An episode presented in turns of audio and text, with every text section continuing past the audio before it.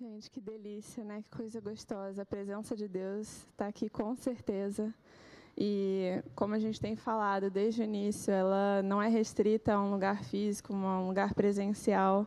A maioria de nós está experimentando a igreja aqui online é, esse tempo todo e é, eu creio que Deus está te encontrando onde você está. E uau, obrigada, pessoal do louvor, foi realmente impactante. Dani, com uma palavra tão singela, trazendo seu testemunho para gente. Deus é bom demais. Bem, meu nome é Samara.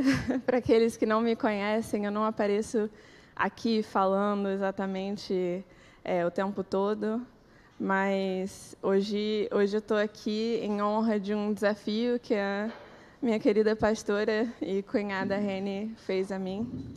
E é, é um desafio, mas é uma honra poder falar de Deus.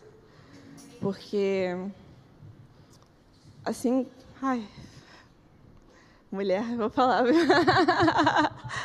A Dani está chorando ali, eu não consigo, gente. Eu não tenho maturidade para isso, entendeu? Mas, é... sabe, eu, eu preparei para estar aqui nessa noite e eu fiz o meu melhor.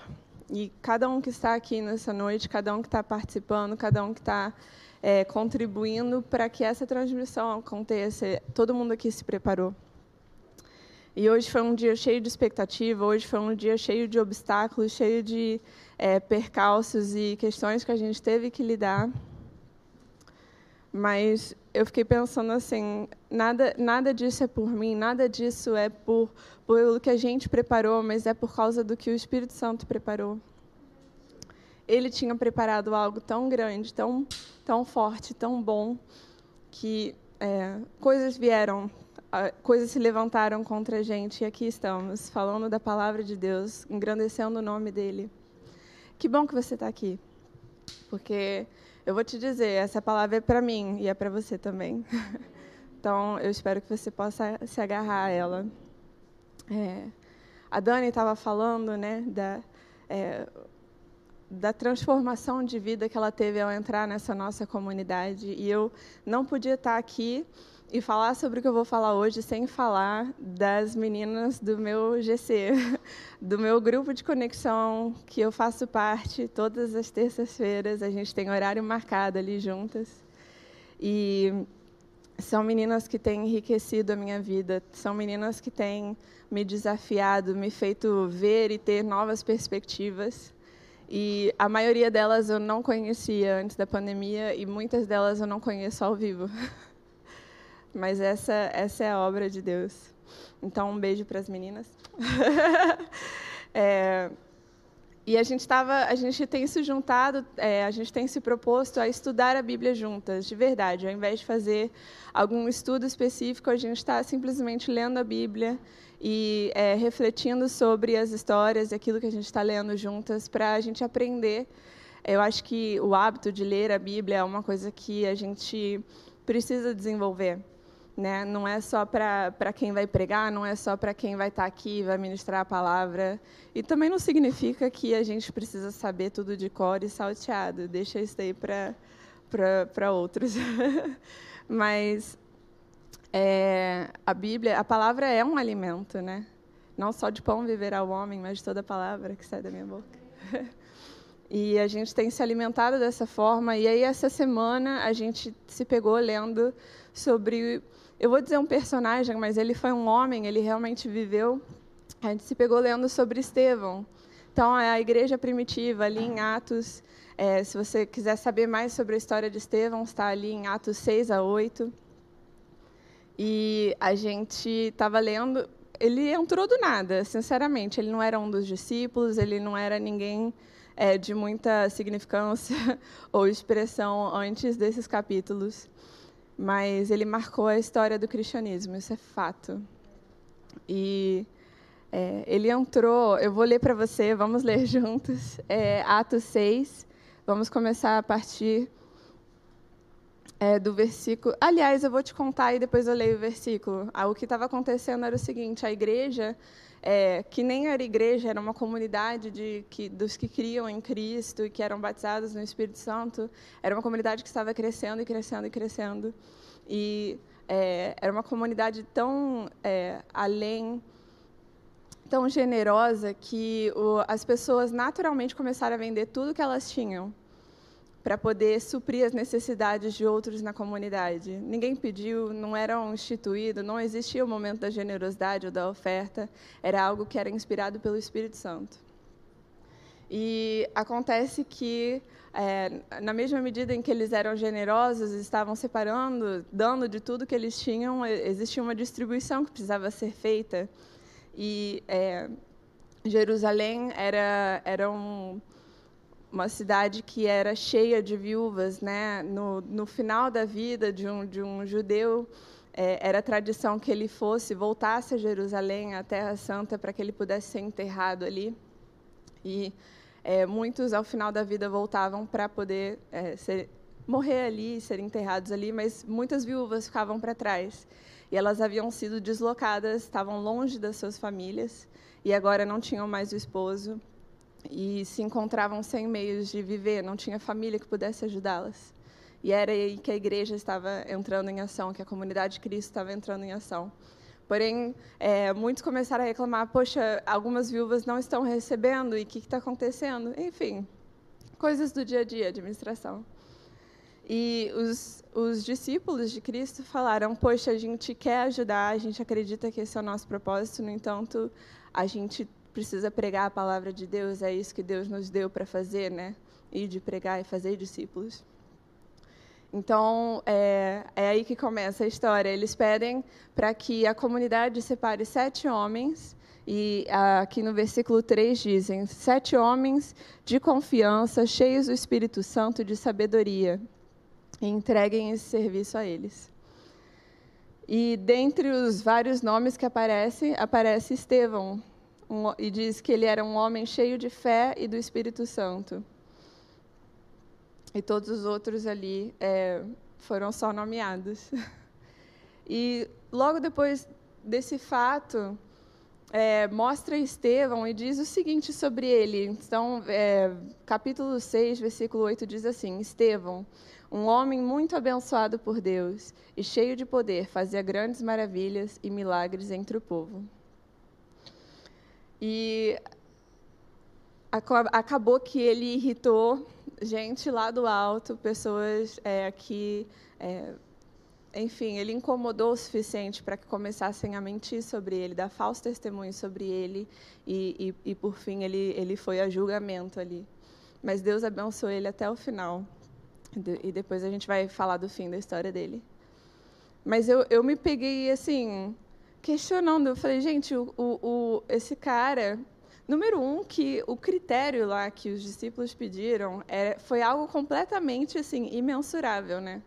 Ah, homens de confiança. Ok, confiança você quebra em um dia. Quem confiança de quem? Dois, cheios do Espírito Santo. Como é que você mede isso? Tipo, aquele é cheio. Esse não. Alguém tem um termômetro? Porque eu nunca descobri esse. E cheio de sabedoria que também, né, tem gente que a gente mal consegue definir o que é sabedoria, quanto mais saber se o outro tem muita ou pouca. A pessoa é sábia no momento ou não é sábia em outro momento. E eu fiquei muito, aquilo me deixou muito assim de, de orelha em pé, porque hoje em dia tudo, tudo, tudo sobre a gente é tudo mensurável, né? É, você é, vai falar de você, você precisa apresentar currículo. Eu faço isso, eu sou isso, eu já fiz tal curso. Você tem que estar tá sempre mostrando algo é, da sua vida. É, é, aquela velha mania, né? E aí a novidade? E as novidades? E os planos? Como é que tá? E qual o próximo projeto? É um tipo de pressão que você tem que estar tá mostrando. Não, mas eu já fiz tantos projetos. Eu estou descansando. Você tem quase pedir né, licença por ter ou não ter projetos, ter ou não ter a vida é tão mensurável que eu acho a ironia, né? Hoje em dia a gente, ao invés de pedir pessoas de confiança, pessoas que trabalham, pessoas de é, resiliência, a gente pede assim: olha, se você quer aprender com a gente, você precisa ter experiência prévia. Eu adoro, é, é coisa de estágio, né? Precisa de experiência prévia. Pô, amigo, eu quero um estágio. Como é que eu vou ter experiência prévia. Você já tem que ter currículo, já tem que estar tá mostrando. Eu não sei o que a gente vai fazer no futuro. Mas é, nada disso era mensurável. E, no entanto, Estevão tinha uma tarefa: você vai distribuir mantimentos para as viúvas. E nada se fala sobre o que Estevão fez quanto a essa tarefa, mas eu acredito que ele deve ter feito muito bem. E mais ainda, Estevão, é, eu, eu acredito que, que é, começou a se ver nele, né, esse homem abençoado por Deus, cheio de poder, que fazia grandes maravilhas e milagres, porque ele era um cara que entendeu: ok, a minha tarefa, o que eu faço é distribuir mantimentos, mas esse não é o meu propósito. E eu, eu acredito e eu olho para Estevão e, e eu vejo alguém que sabia quem ele era alguém que entendia o contexto em que ele estava vivendo e alguém que sabia do seu propósito. Ele, ele sabia que a autoridade que estava em Jesus já tinha vindo sobre ele através do Espírito Santo, e por isso ele podia operar grandes milagres e maravilhas. Ele sabia que, quando ele estava distribuindo o mantimento, ele não estava ali simplesmente para distribuir algo ou dar algo quantificável, mensurável, mas ele estava ali para dar vida, dado tudo que ele tinha, dado que estava fluindo de dentro do coração dele. Esse é o Espírito Santo. Ele entendia o momento em que ele estava vivendo. Esse, esse povo precisa de muito mais do que alimento. E ele entendia de propósito ele entendia que ele não precisava ter um grande currículo, estar à frente do ministério, estar pregando a palavra para poder agir é, em amor. Porque o que ele estava fazendo ali não era criando a história dele, o currículo dele, mas ele estava agindo em amor. E isso levou, é, levou ele a ser notado pela, por pessoas de mal. E ele ele foi alguém que amou até o fim. A palavra diz que o Espírito Santo estava sobre ele de tal forma que ele até quando o pessoal começou a entrar em discussão com ele, ele ganhava, ganhava todas as discussões, ele era eloquente, ele tinha o dom da palavra ali para falar.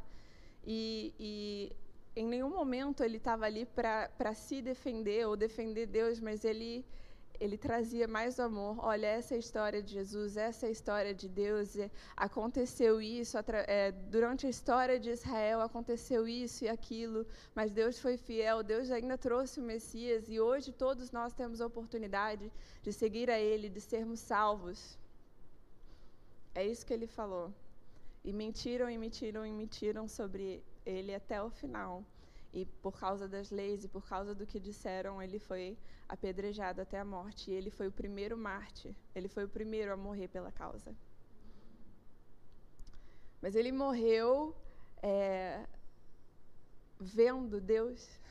Ele morreu, ele, ele se entregou, aliás. Ele nem fala que ele foi morto, diz que ele se entregou, sabe? Como Jesus se entregou, ele se entregou à causa, ele entendeu o seu propósito até o final. E ele olhou para o céu e ele falou: Eu vejo o filho do homem em pé. Em pé, ali do lado do trono de Deus. E é a única hora na Bíblia em que fala que ele estava em pé, Jesus estava em pé do lado. Diz que ele está assentado é, tem passagens e passagens que diz que ele está assentado à direita do Pai, assentado, assentado, mas ali ele estava em pé. E muitos dizem, eu creio também, que ele estava em pé porque ele queria receber seu servo. Que cara é esse? Que cara é esse? E eu queria propor que a gente tivesse uma autorreflexão eu não quero agora que a gente faça uma comparação. Estevão viveu a, história dele e nós somos gratos. Mas o nosso desafio hoje está na nossa frente. É a gente entender quem nós somos. Qual o contexto, qual o momento em que nós estamos vivendo. E qual o nosso propósito. E sabe, a gente, a gente conversa muito no grupo de conexão, a gente, nós somos a maioria pessoas adultas, mulheres adultas, e é, é muito fácil que a vida vire um dia após o outro. É muito fácil que uma semana pareça com a outra. A gente teve que banir a palavra cansada, porque eu estou cansada de ouvir que está todo mundo cansado. a gente falou, cara, a gente precisa é, recontextualizar a nossa vida. Porque se a vida for só isso, realmente a gente, os jovens correm e se cansam. É isso que acontece. E, e isso, é, isso é algo que acontece com qualquer um, né? Salomão fala: não há nada de novo debaixo do sol. Ele sabia que o dia podia virar um dia após o outro e, e você está ali meio que de sonâmbulo. Você está ali meio que sem saber que, que você está fazendo. Só procurando o próximo, próximo momento de descanso, a próxima diversão ou o próximo alívio. Eu sei que a gente precisa de alívio. A carga é pesada, eu sei disso. Deus sabe disso. E é, o título dessa palavra, para aqueles que estão acompanhando no, no YouTube, você já pode ver, chama Uma Vida de Aventura. E sabe, é, é, eu não quero reduzir a vida de Estevão a uma aventura, mas ele viveu a aventura dele. E eu sei que ele não se arrepende. Ele está lá no céu e ele não se arrepende. Eu creio que Deus tem uma vida de aventura para cada um de nós. E eu quero sugerir que, é, para a gente viver essa vida de aventura, nós temos duas bases nas, pelas quais a gente tem que viver nossa vida. Uma delas é amar a Deus. A gente tem que amar a Deus. E eu não estou falando que é provar, assim, a gente tem que provar, a gente tem que se mostrar mais do que alguém. Ou, como eu falei, não é uma questão de comparação. Mas é, o que é amar a Deus? Vamos definir isso, então. Eu acho que, acho que é mais fácil a gente ir por aí. Jesus, ele, em João 14, ele dá uma definição exata do que é amar a Deus. Ele diz assim: a pessoa que aceita e obedece aos meus mandamentos, prova que me ama. E a pessoa que me ama será amada pelo meu Pai, também a amarei e lhe mostrarei quem eu sou. Obediência. Eu sei que para muitos é uma palavra que faz a gente até estremecer. obediência. O que, é obediência se não ouvir inclinar os ouvidos, observar, agir confiando em. Submeter-se a Deus não precisa ser um peso. Quando você sabe quem Ele é, você sabe que Ele é por você, você sabe que é, Ele não te pede nada além do que você pode dar e mais, Ele sabe o que vai te deixar feliz, o que vai te deixar com senso de realização que vai te fazer viver uma vida de aventura, de propósito, acordado. Ele sabe. E eu acho que muitas vezes a gente tem medo de inclinar os nossos ouvidos, porque ou a gente coloca palavras na boca de Deus, ou a gente tem medo do que ele vai falar. Mas é, o medo é justamente o oposto do amor. A gente não precisa ter medo daquele que nos ama mais do que tudo. Mais do que tudo.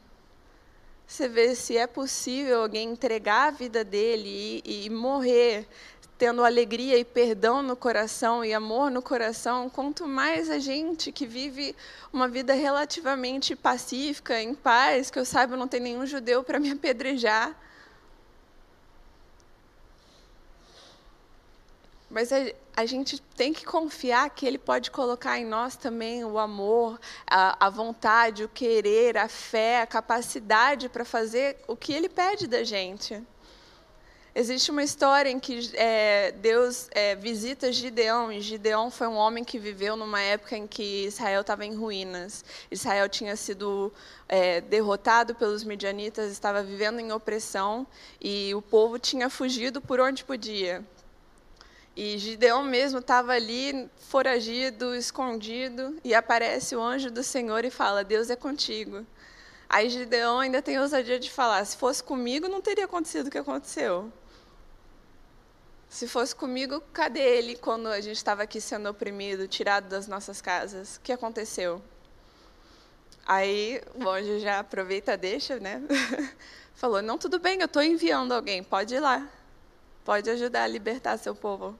E aí Gideão falou: Eu não, não, não, não, calma aí, deixa eu, deixa eu te dar o meu currículo. É, eu sou o menor dos menores, da menor casa dos menores. Da menor tribo, do menor tudo. É, é, é esse quem eu sou. Eu, eu, o que eu faço é me esconder e, e colher aqui um pouquinho de comida que a gente consegue plantar. É o que eu faço. E aí o, o anjo diz: Não tenha medo. Não tenha medo, eu sou sua força, né? É, eu estou contigo. E eu vou falar, Gideão não saiu dali, sabe, abanando a cabeça, vamos embora então, e saiu lutando e pronto, e acabou. Não, a partir dali, Deus foi dando uma série de instruções. Então, vem por aqui. Ah, tá bom, Deus, mas e tal isso? Não, vamos por ali. E pouco a pouco, pouco a pouco, ele foi mudando a história da nação dele. E ele foi fazendo cada parte do que ele foi fazendo, ele foi fazendo com medo.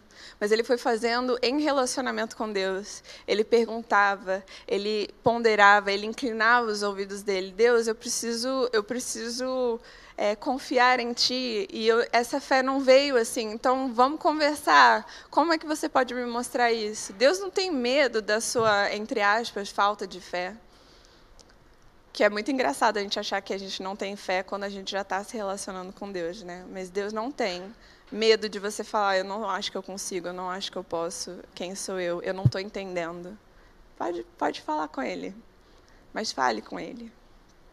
Volte-se a Ele.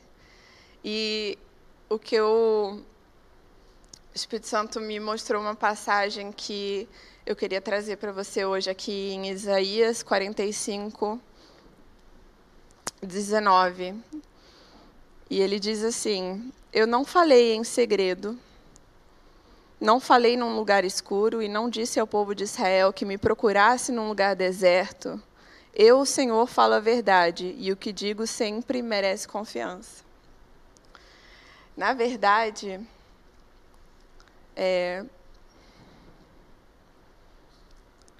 ele diz algo assim. Tem uma outra tradução, tem uma tradução em inglês que ele fala, de, é, que eu acho que exemplifica melhor o que eu quero, quero falar. Acho que eu não estou achando agora. Mas a, a tradução, na verdade, em inglês diz assim: eu, eu falo em promessas. Eu não falo escondido num canto escuro. Eu não falo para você me procurar se você não pode me achar. E eu achei incrível essa passagem, porque Deus fala em promessas. Deus fala em promessas. Isso significa que a gente pode é, olhar para o nosso hoje, a gente pode ser livre e aberto com o nosso hoje. Ah, é isso que eu estou vivendo e não está fácil.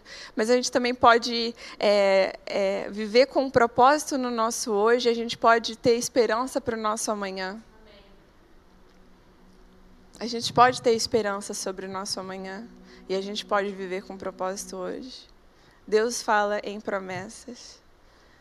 Que tal a gente conhecer, que tal conhecermos as promessas de Deus? Que tal conhecermos mais do que ele fala em promessas, do que ele fala em nosso favor, do que ele do que ele diz para nós através da sua palavra? E é, a segunda base que a gente precisa ter na nossa vida é amar a Deus, mas é amar também ao nosso próximo. É amar o próximo não simplesmente num, num sentimento gostoso, numa afinidade distante. Eu digo amar o próximo como Jesus amou. Aliás, ele disse isso, né? Um novo mandamento vos dou. Que você, vocês, que vos ameis uns aos outros, como eu vos amei. E eu acho que quando a gente pensa em amar os outros como Jesus amou, a gente pensa naquele último sacrifício. E e o que eu acho interessante sobre Jesus é que ele não ele tinha um projeto tão grande que englobava toda a humanidade, mas ele nunca abriu mão da uma pessoa que entrava em contato com a vida dele. Ele podia falar: olha, licença, eu, eu, preciso espalhar essa palavra, eu preciso fazer isso ou aquilo agora, porque é, o meu projeto beneficia todos, é sobre a humanidade. Mas não, toda vez que mostra ele interagindo com uma criança, com um fariseu, com um leproso, com o cobrador de impostos, ele estava ali, ele dava atenção, ele era generoso, ele perguntava: o que, que você quer? E talvez você. É, não se sinta capacitado a amar dessa forma, mas é, eu quero te desafiar a pensar que essas coisas são é, mais fáceis do que a gente pensa. É muito, não é só sobre ser gentil com todo mundo, mas às vezes dar um olhar, olhar a segunda vez, não só passar o olho. Às vezes você está ali no, no, consultório e o médico está te fazendo esperar muito mais do que necessário, e você pode olhar para o seu contexto e você pode dizer: Eu sou uma pessoa que está angustiada porque estão me deixando esperando mais uma vez. Ou você pode falar: Deus, Deus sabe, sabia do tempo que eu tinha, que eu não tinha, e tem alguém aqui que precisa do meu olhar. Tem alguém aqui que pode precisar do meu oi. Ou eu mesmo posso precisar de um tempo para respirar.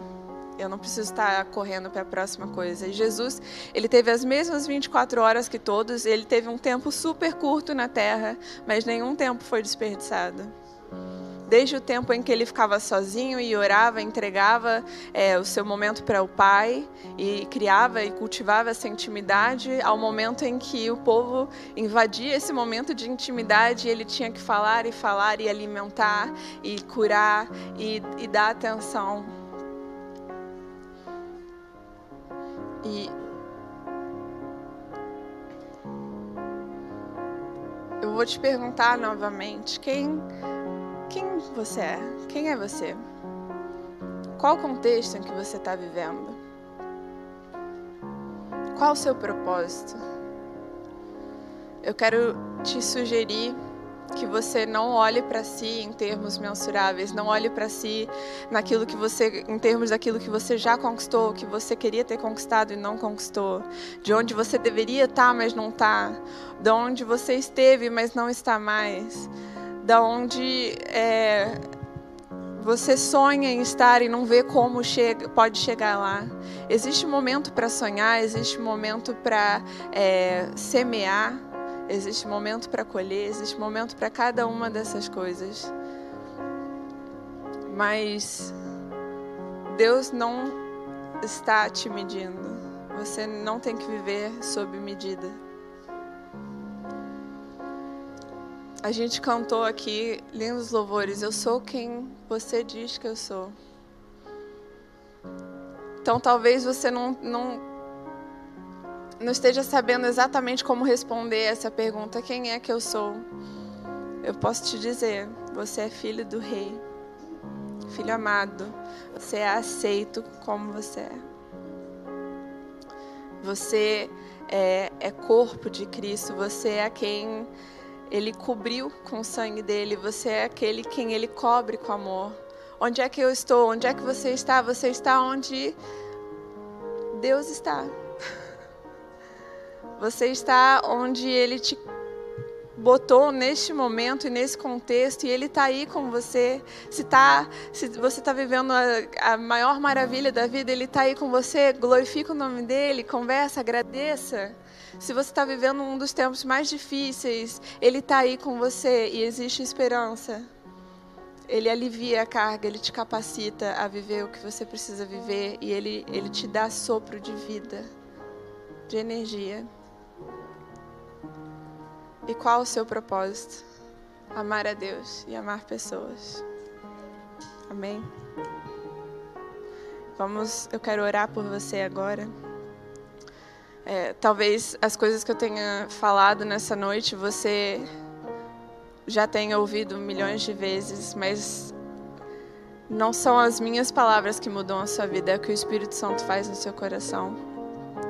E talvez seja a primeira vez que você ouviu qualquer uma dessas coisas. Eu, filho de Deus, eu aceito.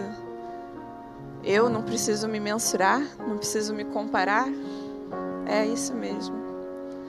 E, e se você se sentir disposto nesse momento, ore comigo. Abaixe sua cabeça e ouça as palavras da minha oração e, e deixe que o Espírito Santo faça algo de eterno nessa noite. Porque, sabe, o meu nome, ele não vai ficar gravado na mente de muitas pessoas e não tem o menor problema com isso. Mas a palavra de Deus permanece. A palavra dele permanece e ela ela volta, ela é relembrada quando você menos espera. E ela é relembrada quando você volta e relembra também, quando você é intencional em fazer isso. Mas ela fica aí plantada, o que a, a Dani falou é semente. É semente, é Deus que faz frutificar. Amém? Então vamos orar. Pai, eu te agradeço, Deus, porque através da sua capacitação nós podemos muito mais do que jamais poderíamos pensar que, que poderíamos suportar ou viver. Deus, eu, eu peço que nossos olhos sejam abertos, que nós possamos crescer em entendimento sobre quem nós somos, sobre quem você diz que nós somos, Pai. E mais do que isso, ao ler a tua palavra, ao ouvir uma canção, ao buscar em ti esse entendimento, Pai, que a gente possa tomar posse, tomar posse, tomar para si Deus, eu, eu quero quebrar todo o sentimento de isolamento, de eu sou alheio, isso não diz respeito a mim, Pai, mas eu oro agora para que Seu Espírito Santo penetre em cada coração que está ouvindo essas palavras. Pai, eu te agradeço porque nós podemos viver não, é, um dia após o outro, não como qualquer dia, Senhor, não como mais um dia, mais uma vez, mais um, mais um, mais um mas, Pai, que você é um rio que flui, você traz coisas novas, você tem novo fôlego, nova vida, novo ânimo. Nós podemos viver em novidade de vida. Sua palavra fala que as suas misericórdias, elas se renovam todas as manhãs. Todas as manhãs a gente pode acordar com alegria, com esperança para o nosso dia, esperança para o nosso amanhã, sabendo que o que a gente faz hoje parece pequeno e parece pouco, é algo que vai ser usado para a eternidade, Pai. Obrigada, Senhor, porque os seus propósitos eles são maiores do que a gente poderia imaginar, Deus. Obrigado porque você é um Deus que se dispôs a ser amado por nós, humanos, falhos, que muitas vezes não consegue provar nosso amor, mas você aceita o pequeno passo que a gente dá a cada dia. Você é o Pai que está ali pronto para correr ao nosso encontro quando a gente simplesmente tenta se render.